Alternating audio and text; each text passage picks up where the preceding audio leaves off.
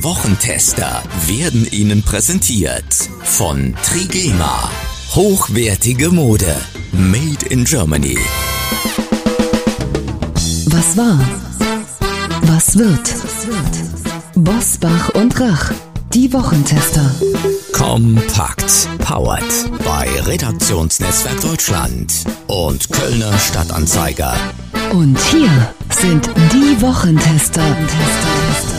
Wolfgang Bosbach und Christian Rach. Hallo und herzlich willkommen, Christian Rach hier aus Hamburg. Ein herzliches Hallo auch von Wolfgang Bosbach aus Bergisch Gladbach. Sie hören mit dieser Kompaktausgabe das Beste aus der neuen regulären Folge. Heute mit einer Einordnung des deutschen PISAs Debakels und Klartext zur Weltklimakonferenz. Heute zu Gast bei den Wochentestern Karl Theodor zu Guttenberg.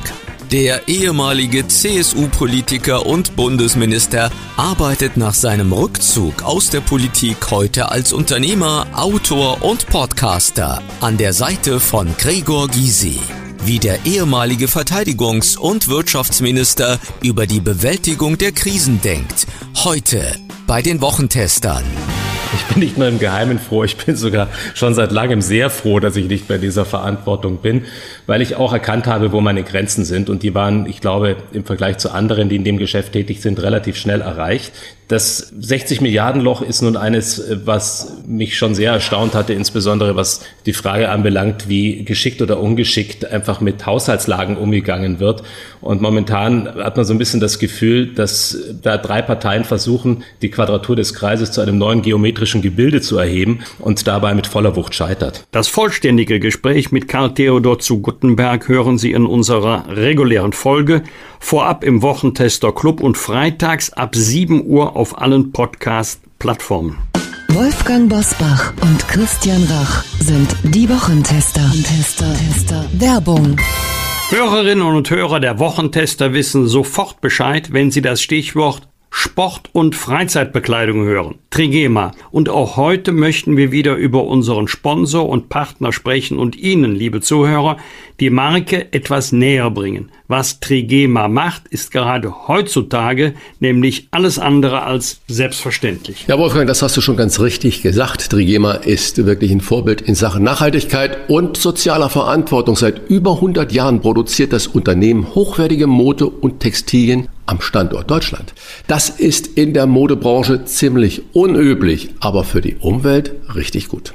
Nicht nur für die Umwelt, lieber Christian, denn allen Mitarbeiterinnen und Mitarbeitern der Firma wird der Arbeitsplatz garantiert und selbst deren Kinder haben eine Garantie auf einen Arbeitsplatz nach der Schule. All das ist für die Familie Grob selbstverständlich, das nenne ich soziale Verantwortung. So ist es und Sie kennen uns mittlerweile, liebe Zuhörer. Sie wissen, dass uns Themen wie Nachhaltigkeit und auch Fairness am Herzen liegen. Deswegen möchten wir Sie auf die bevorstehende Weihnachtszeit aufmerksam machen und Sie dazu animieren, Ihre Geschenkeinkäufe dieses Jahr frühzeitig zu erledigen. Anders als ich das jedes Jahr mache, weil ich bin nämlich in der Regel immer viel zu spät dran. Das ist absolut kein Problem, lieber Christian, denn unser Partner Trigema hat ein besonderes Angebot für die Hörer der Wochentester. Mit dem Code Wochentester10, alles zusammenschreiben, erhalten Sie 10% Rabatt auf Ihren gesamten Warenkorb im Trigema Online-Shop. Und als kleines Weihnachtsgeschenk erhalten Sie den Versand innerhalb Deutschlands kostenlos dazu. Wochentester 10, das ist der Code.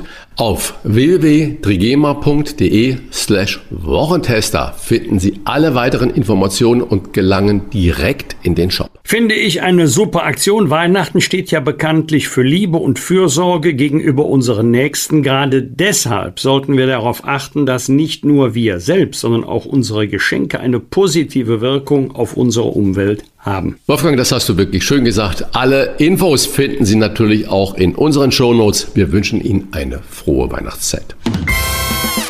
Wie war die Woche? Wolfgang Bosbach und Christian Rach sind die Wochentester. Wenn es nicht so traurig und ernst wäre, könnte man denken, dumm, dümmer Deutschland. Denn unsere Schülerinnen und Schüler haben bei der weltweiten PISA-Studie so schlecht abgeschnitten wie nie zuvor. In Deutschland liegen etwa drei von zehn Schülern unter dem Mindestniveau in Mathematik Im weltweiten Leseranking liegen wir auf Platz 22 und damit sogar weit hinter den USA. Christian, Erklärungsversuche für das deutsche PISA-Desaster sind die Pandemie und der hohe Anteil an Migrantenkindern in den Schulen. Entschuldigung angenommen oder ist das nicht eher eine schlechte Ausrede? Ist eine ganz schlechte Ausrede, meiner Meinung nach, weil damit äh, wäscht man so nach der Pontius Pilatus Methode die Hände in Unschuld. Ich kann ja gar nichts dafür, wir können ja nichts dafür, sind ja die äußeren Umstände. Und äh, zweifelsohne war natürlich die Corona-Pandemie, die Schulschließungen und all das für die Kinder nicht förderlich, aber nicht nur in Deutschland. Das war ja fast weltweit so. Andere Länder haben anders agiert. Aber es ist schon bemerkenswert, wie wir uns äh, glauben, auf einer Insel zu befinden, dass nur Deutschland dieses Elend alleine getroffen hat. Nie. Das ist es mit Sicherheit gar nicht. Ich bin ein großer Anhänger unseres föderalen Systems. Es hat vieles für sich. Es hat aber auch sehr, sehr viel Negatives. Wir haben 16 Bundesländer. Fast nach jeder Landtagswahl ändert sich irgendwie die Regierungszusammensetzung und damit ändert sich auch immer wieder die Zusammensetzung des Kultusministeriens und damit ändert sich auch immer wieder die Politik. Und ich habe das Gefühl, dass jedes Land gerade auf dem Kultussektor die dann ja für die Schule zuständig sind, natürlich nur die eigenen politischen Zielvorgaben verfolgt und immer natürlich sofort, das können wir eins zu eins in jeder Drucksache nachlesen, den Verweis auf die Vor Versäumnisse der Vorgänger und natürlich immer sagt, Geld ist nicht da, jetzt machen wir es erstmal einen Kassensturz. Das wird gebetsmühlenartig seit Jahren äh, immer gesagt. Und nur mal zum Vergleich, wenn das Ministerium von Hubertus Heil, also das Arbeitsministerium und äh, Ministerium, äh, das Sozialministerium, 161,08 Milliarden Euro im Jahr zur Verfügung hat, um Soziales auszugeben und wir dann bei der Bildung und beim Schulwesen immer auf fehlendes Geld verweisen, dann verstehe ich die Welt nicht mehr. Aber kommen wir mal zur Leistung. Wir fördern nur noch die Schwachen. Wir fördern nicht diejenigen, die Leistung zeigen könnten. Ich sage es ganz bewusst, könnten. Wir haben so eine Gleichmacherei da drin und die verhindert einfach Ehrgeiz und auch Erfolgschancen. Ich glaube, und jedes Mal wird irgendeine wissenschaftliche Studie herangezogen, nein, Noten schaden. Ich sage, Noten schaden nicht. Sie sind meiner Meinung nach wirklich wichtig für die Selbsteinschätzung. Wir fordern junge Menschen, die eine Position haben, aber die brauchen auch ein Gradmesser, die müssen sich auch selbst einschätzen können. Und sie zeigen dann natürlich auch ganz individuell immer, wo man steht. Und ich verstehe nicht, dass man zum Beispiel in den Grundschulen keine Korrektur bei der Rechtschreibung mehr hat, dass Klassenarbeiten nicht wirklich benotet werden, weil wie sollen die Kinder irgendwie wissen, wo sie stehen? Wir lernen nicht mehr auswendig in der Schule. Wie soll das Gedächtnis äh, machen? Wir lernen keine Vokabeln mehr. Wenn ich daran denke, wie meine Mutter früher zu Hause mit uns mit Vokabeln uns äh, natürlich genervt hat. Aber wir haben, mussten Vokabeln auswendig lernen. Meine Mutter hat immer Diktate mit uns zu Hause gemacht. In der Schule, wir haben an Atlanten Geografie gelernt. Wir haben mit Heimatkunde angefangen. Das heißt, was ist in kleinem St. Ingbert, wo ich herkomme, im Saarland, wie ist der linke Hügel anders als der rechte Hügel? Was für Bodenbeschaffenheiten gibt es? Dann hat man über den nächsten Kreis gesprochen, dann ist man über Saarland gegangen. Und wir haben natürlich selbstverständlich die Bundesländer durchgegangen. Wir wissen, wo die Flüsse waren, wo die Hauptstädte waren. An einem kleinen iPad kann man das nicht sehen. Ich glaube, wir müssen dahin kommen, dass wir auch Leistung wieder anerkennen und fordern. Wie wollen denn sonst, wenn wir nicht in den jungen Jahren den Kindern eine Selbsteinschätzung auch geben, auch mal über Korrekturen, zum Beispiel beim Bundesjugendspiele. Warum gibt es da keine Urkunden mehr? Nur noch, ja, hat teilgenommen, der Kleine, die Kleine. Warum fördert man nicht jemand, der wirklich schnell laufen kann, der die Kugel gut stoßen kann? Warum gibt es da nicht den Wettkampf mehr? Wie wollen denn die jungen Menschen im späteren Leben mit Problemen umgehen, wenn sie nicht das in der Jugend lernen, auch mal äh, sich zu messen und auch mal mit einer in Anführungsstriche vermeintlichen Niederlage oder mit einem Häkchen, Mensch, das war nicht so gut, umgehen. Also ich glaube, das liegt im Argen. Und wenn ich sehe, dass man Abitursarbeiten erst in der 12. oder in der 11. und 12. oder 13. Jahrgang versucht anzugleichen, dann ist es das falsche umgehen. Wir müssen in der Grundschule damit anfangen, die gleichen Lerninhalte zu haben, damit wir ein einheitliches Bildungsniveau hinbekommen. Und wir müssen aufhören mit diesem weichgespülten, gepampert und 161 Milliarden Euro für Soziales ausgeben und die Bildung fällt hinten runter. Also kommen wir mal zum real existierenden Föderalismus. Im Grunde denken an dieser Stelle die Länder alle gleich. Völlig egal, von welcher politischen Farbe sie regiert werden. Alle Länder werden sagen, wir haben überhaupt nichts gegen Vereinheitlichung, aber die anderen 15 Länder müssen sich nach uns richten und schon haben wir die bundesweite Vereinheitlichung. Deswegen wird es immer bei unterschiedlichen Standards bleiben. Zweitens, was die pädagogischen Konzepte angeht, da halte ich mich raus. Da bin ich kein Fachmann.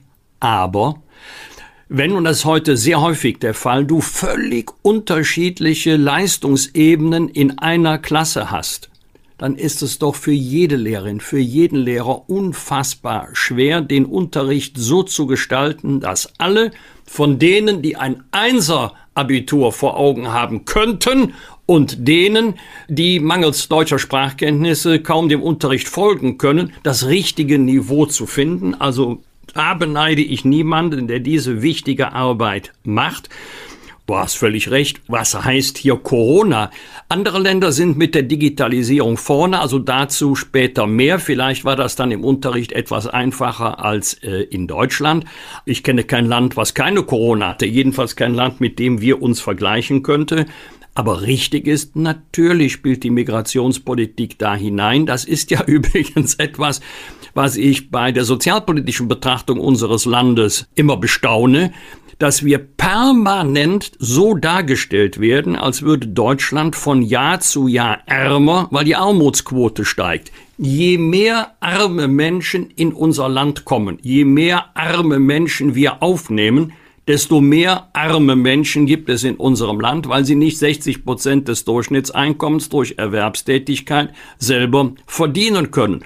Und das gilt dann am Ende des Jahres als Beweis dafür, dass Deutschland ein ungerechtes Land ist, dass es bei uns nicht sozial gerecht zugeht. Je mehr Arme wir aufnehmen, desto eher werden wir für soziale Ungerechtigkeit kritisiert. Ich habe das noch nie begriffen, wird aber auch in Zukunft so sein. Und äh, wenn viele Kinder aus bildungsfernen Elternhäusern stammen, wenn sie gar nicht die deutschen Sprachkenntnisse haben können, weil sie sie nicht bei der Einwanderung mitgebracht haben, dann dürfen wir uns doch nicht wundern, dass die Ergebnisse so sind, wie sie sind. Etwas Interessantes habe ich in diesem Kontext vor wenigen Tagen gelesen. Nach mehr als zehn Jahren kehrt Schweden, einer der Vorreiter bei der Digitalisierung von Schulen, zur Verwendung klassischer Schulbücher in den Schulen zurück. Offensichtlich lernt man besser, wenn man sozusagen haptisch ein Buch in der Hand hat. Denn Schweden hat festgestellt, eine Verschlechterung der schulischen Leistungen, Konzentrationsprobleme und eine geringere körperliche Leistungsfähigkeit seien die Folge. Also so schlecht, auch was Christian gerade gesagt hat, ist ja nicht unter der Überschrift Opa erzählt vom Krieg, sondern es werden nur Vergleiche hergestellt. So schlecht war die Pädagogik in den vergangenen Jahren nicht. Und äh, zu deinem Hinweis auf den Sport, Christian, Habeck hat mal vor ein paar Tagen mal eine Wille in der Sendung gesagt, ich dachte, ich höre nicht richtig. Originalzitat Habeck, wir sind von morgens bis abends von der Wirklichkeit umgeben. Ja, das ist ja eine Erkenntnis. Das war Konrad Adenauer auch schon. Jeder ist von der Wirklichkeit umgeben und muss seine Politik daran orientieren. Vernünftige Politik beginnt mit der Betrachtung der Wirklichkeit. Außerhalb des pädagogischen Betriebes messen sich Kinder, Christian, Sowieso, sobald sie auf der Straße sind, wollen sie sehen, wer läuft schneller, wer springt höher oder wer springt weiter. So sind Kinder nun einmal. Sie wollen zeigen, was sie können. Und sobald sie in der Schule sind, werden sie mit einem Schonraum umgeben, so nach dem Motto, oh, wenn da jetzt jemand verliert oder nicht gute Leistungen bringt und wenn wir ihm das jetzt noch erklären müssen, kann es geknickte Kinderseelen geben mit bösen Auswirkungen für ihr späteres Leben. Ich habe vor ein paar Wochen beim Radio eine interessante Sendung gehört. Da ging es auch um Abschaffung von Noten, aber dann die textliche Beschreibung der Leistungsfähigkeit der Schülerinnen und Schüler. Da wurde eine Lehrerin interviewt. Ja, das müsse sie jetzt auch machen. Und sie hätte dann immer Eltern gefragt, also anhand des Textes, welche Note entnehmen Sie daraus? Also wenn ich das jetzt nicht textlich beschrieben hätte, die Leistung, sondern mit Noten hätte bewerten müssen, was glauben Sie, welche Note das ist? Und dann hat sie gesagt, alle Eltern haben im Schnitt ein bis zwei Noten zu gut mein Ergebnis gelesen. Also das, was ich mit vier textlich beschrieben habe, haben die Eltern gesagt, na, das ist aber bestimmt ein Gut. Und somit bekommt man dann auch einen falschen Eindruck über die Leistungsfähigkeit der Kinder.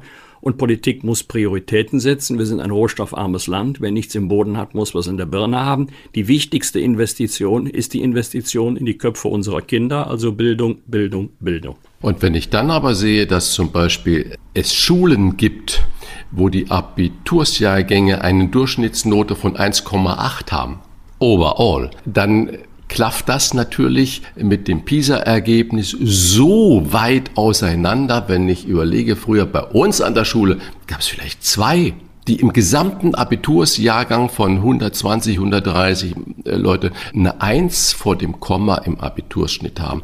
Und vermutlich nicht, weil die Abiturienten und Abiturientinnen alle schlechter waren als die heutigen. Vermutlich ist das Niveau, das man da heute ansetzt, um diese Flut an Einser-Menschen zu haben, hat äh, vermutlich doch was auch mit dem Absenken der Anforderungen zu tun. Und äh, darüber sollte man auch mal offen diskutieren. Und ich kenne kein Kultusministerium, das nicht für jede seiner Maßnahmen irgendeine wissenschaftliche Studie hervorziehen kann, äh, die beweist, dass sie genau auf dem richtigen Wege sind. Trotzdem sinkt das Niveau, was die PISA-Studie uns jetzt wieder um die Ohren gehauen hat, schon dramatisch. Und wenn man nicht mehr lesen kann und wenn man nicht mehr die Grundrechenarten beherrschen kann, ja mein Gott, wo soll es dann hingehen mit der Reise in dem persönlichen Leben, dann wird meines Erachtens auch das gefördert, dass der Staat sich schon um alles kümmert und dass ich mir persönlich ja überhaupt keine Sorgen machen muss, weil ich kriege ja entweder das geliefert vom Staat oder ich habe den Anspruch vom Staat und es ist eine Rundumversorgung, aber ich selbst trage keine Verantwortung für mich selber und erst recht nicht für das Gemeinwesen. Apropos Niveau, der Ausstoß von Treibhausgasen steigt auf ein Rekordniveau. Das hat eine Studie von 120 Wissenschaftlern unter Leitung der britischen Universität Exeter ergeben, an der auch die Uni München beteiligt war. Zentrale Erkenntnisse der Studie, die auf der Weltklimakonferenz vorgestellt wurde. Die Zeit zwischen jetzt und 1,5 Grad schrumpft massiv gegen die Verschmutzung durch Kohle, Öl und Gas muss jetzt vorgegangen werden. Christian, wir sind uns sicherlich darüber einig, dass jedes Land seinen Beitrag zum Schutz des Weltklimas leisten muss. Aber ist der Elefant im Raum, der weltgrößte CO2-Emittent, nicht in Wahrheit China? Denn während Europa in diesem Jahr sieben Prozent an CO2 einspart, legt der Ausstoß in China weiter zu. Brauchen wir einen Klimazoll der EU auf chinesische Waren? Ich weiß nicht, ob wir jetzt in einen Handelskrieg ziehen sollten, weil das wäre genau das.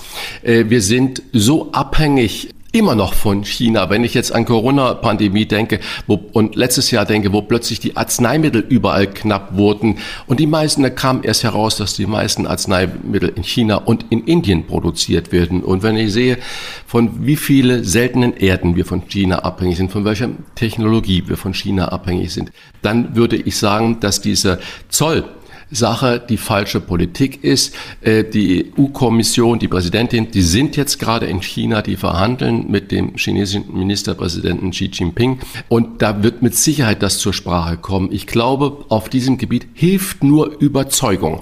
Und wenn ich dann Trump höre äh, in seiner letzten Fernsehdiskussion, die er bei Fox News in USA diese Woche gegeben hat, wo er sagt, am ersten Tag wird er diktatorisch auftreten und wird die Grenze zu Mexiko dicht machen und alle Einschränkungen für die Ölförderung in USA wieder kippen. Klimawandel ist alles Quatsch.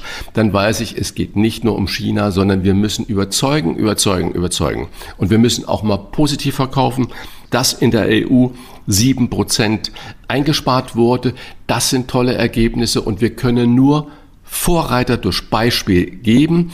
Wir müssen deswegen halt auch eine Politik machen, wo wir sagen, wir achten die Umwelt, wir reduzieren CO2 und alles andere auch und trotzdem haben wir eine prosperierende Wirtschaft weil wir müssen die Menschen mitnehmen im Lande und das heißt, wir müssen die Wissenschaft stärken und es gibt so großartige Lösungen, die wir aber nie positiv verkaufen. Und deswegen bitte mit China ins Boot nehmen. Völlig richtig, was du gesagt hast. Es ist der größte Emittent äh, an der Luftverschmutzung. Aber wie sollen wir auch ganz Afrika mitnehmen? Wie sollen wir Südamerika mitnehmen? Geht nur über beispielhaftes Handeln und nicht über Bestrafen, wenn ihr nicht so macht wie wir, dann wird es für euch ungemütlich, dann müsst ihr Zölle bezahlen und so weiter.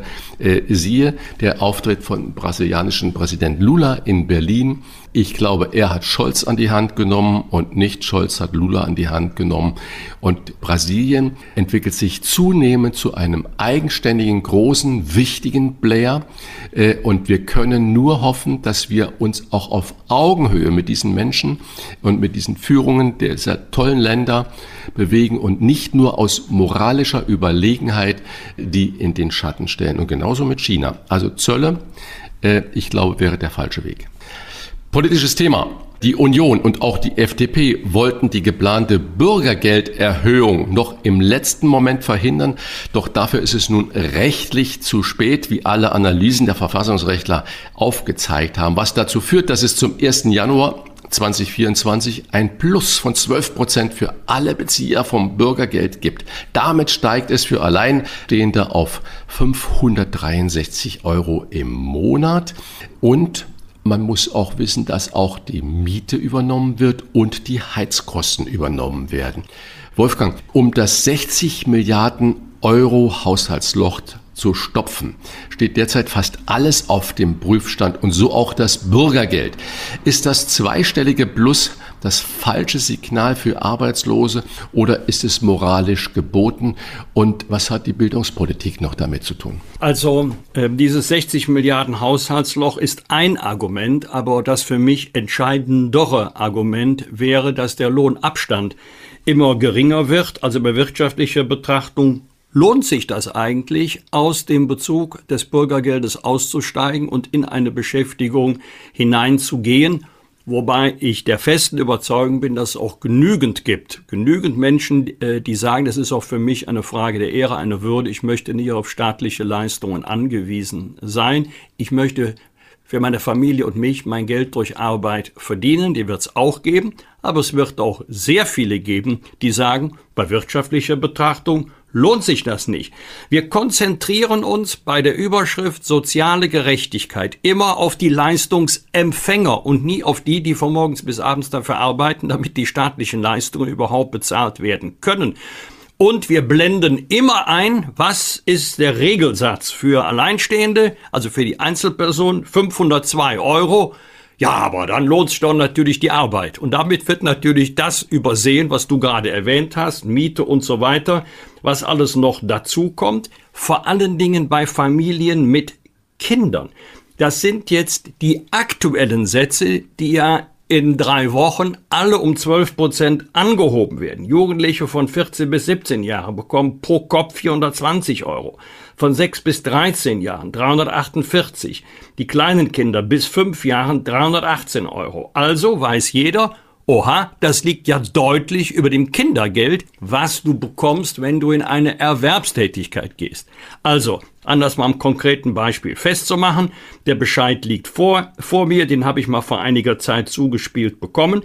Sieben Personen, zwei Erwachsene, fünf Kinder zwischen sieben und zwölf Jahre. Übrigens bei relativ geringen Mietkosten, äh, da, waren 800 noch was Euro, da war ich überrascht, hätte ich gesagt, sieben Personen, das kann noch deutlich darüber liegen, plus Nebenkosten, gibt Stand heute, summa summarum, über 4500 Euro im Monat. Cash, netto, das ist steuerfrei.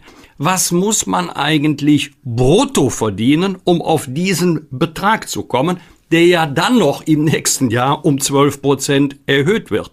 Und da stellen viele fest, mit einer beruflichen Tätigkeit werde ich dieses Einkommen selbst dann nicht erzielen, wenn ich als Arbeitnehmer auch noch Kindergeld bekomme, weil das ja deutlich niedriger ist als die Regelsätze beim Bürgergeld. Und deswegen ändert sich das Bild, lohnt sich Arbeit dramatisch, sobald eine Familie mehrere Kinder hat Glaub mir, Christian, das wissen die Betroffenen äh, ganz genau. Eine Mitarbeiterin des zuständigen Kölner Amtes hat mir mal gesagt, ich bin manchmal völlig platt, was Leistungsempfänger für Detailkenntnisse im Sozialrecht haben. Die wissen teilweise mehr als ich. Ich muss nachschlagen. Oft haben die auch recht mit dem, was sie sagen. Sie sind sehr, sehr gut informiert, bleiben dann natürlich und nicht wenige über Generationen in diesem Leistungsbezug und moralisch geboten? Da würde ich sagen nein, und zwar nein deshalb, weil diese zwölfprozentige Erhöhung auf einer Inflationserwartung basiert.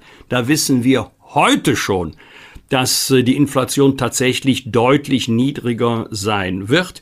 Trotzdem, es ist die Kernforderung der SPD. Im Grunde geht die SPD doch Richtung bedingungsloses Grundeinkommen. Es heißt noch Bürgergeld, aber es ist ein bedingungsloses Grundeinkommen und so betrachten es auch diejenigen, die Bürgergeld beziehen.